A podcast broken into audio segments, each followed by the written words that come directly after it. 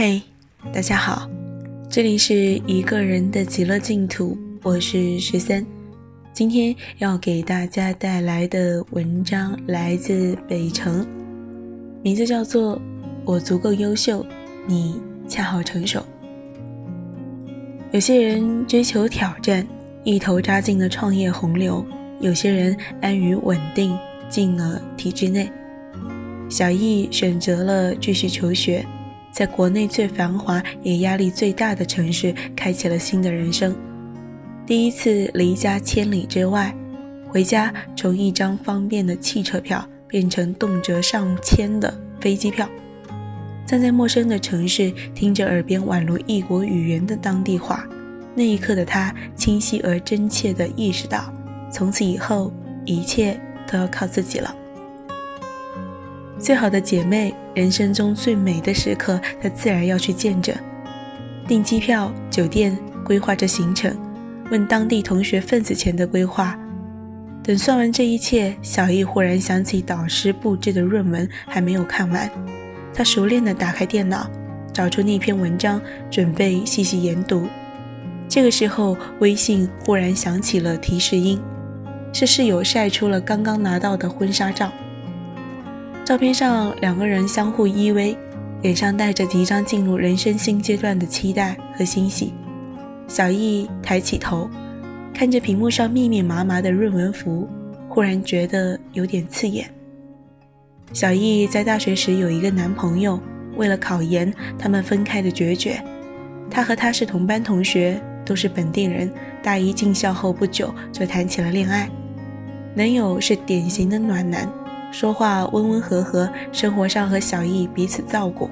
大学四年没有怎么吵过架，恋爱、结婚，在本地买房、找工作，一切都是顺理成章。他们的感情应该就是这样一路顺风。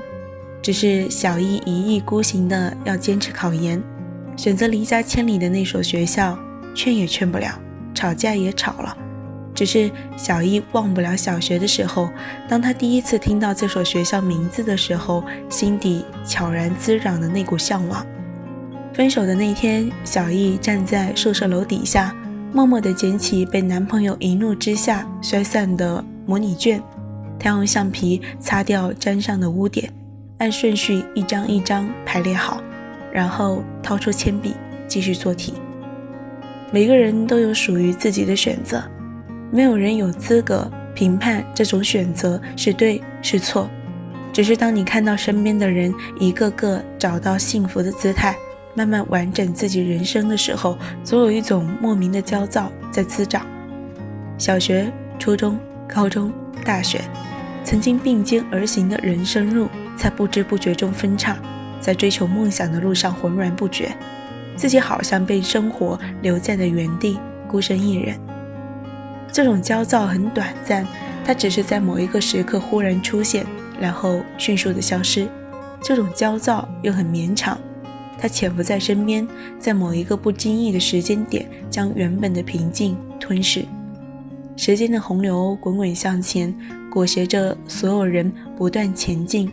买房、结婚、生子，想要的、不想要的，都被作为生活中所必须经历。而被强加于每个人的人生。也许你不愿过早的开始一段恋情、一场婚姻，只是到了年纪就应该完成。而没有尽快完成这一切的人，远处的人、身边的，甚至是本人，都会在某一刻觉得大家都在前进，而自己是不是被留下了？只是追求梦想的，在自己选择的道路上屡屡独行的人，真的是被留下了吗？小轩是宿舍最后一个结婚的。大学毕业后，他没有如大多数同学一样回到老家，而是选择孤身一人在律所打拼。刚开始的时候，他真的昼夜颠倒，理论和实务的巨大差距，什么都要看，什么都要学，没日没夜的读书、看合同、学英语，时间就这样在一天一天的打拼中溜走。在工作终于走上正轨的时候，不知不觉身边的人都已经结婚生子。小薛也不急，每天健健身、读读书，参加完一场又一场的朋友婚礼，送上恰到好处的红包和真心的祝福。在三十岁那年，他以律所 top one 的业绩被升上了合伙人的位置。三十二岁那年，他认识了同为律所高级合伙人的男朋友，恋爱、结婚，一切顺理成章到不可思议。有时候，慢不意味着被甩开，而恰恰是一种积淀。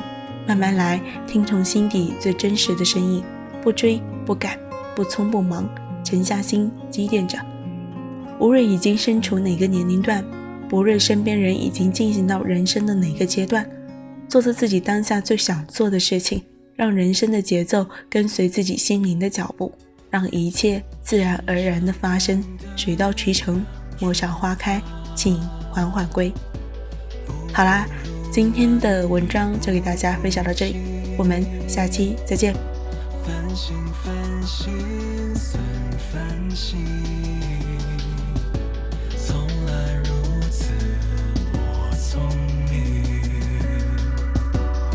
一生苦难我细细，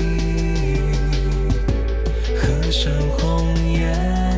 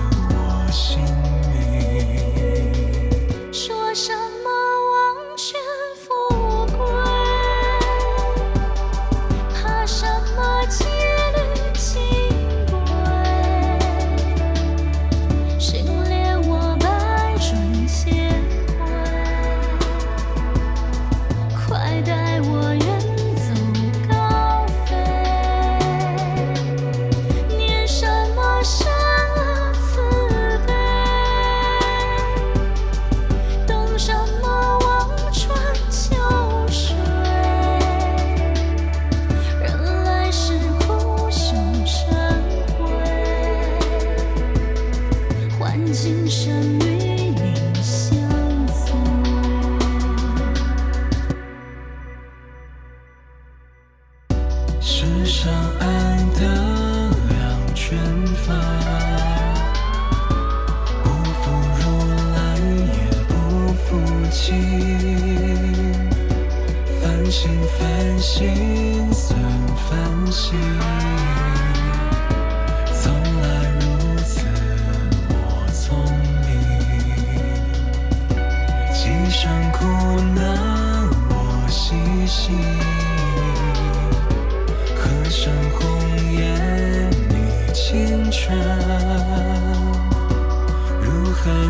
去你身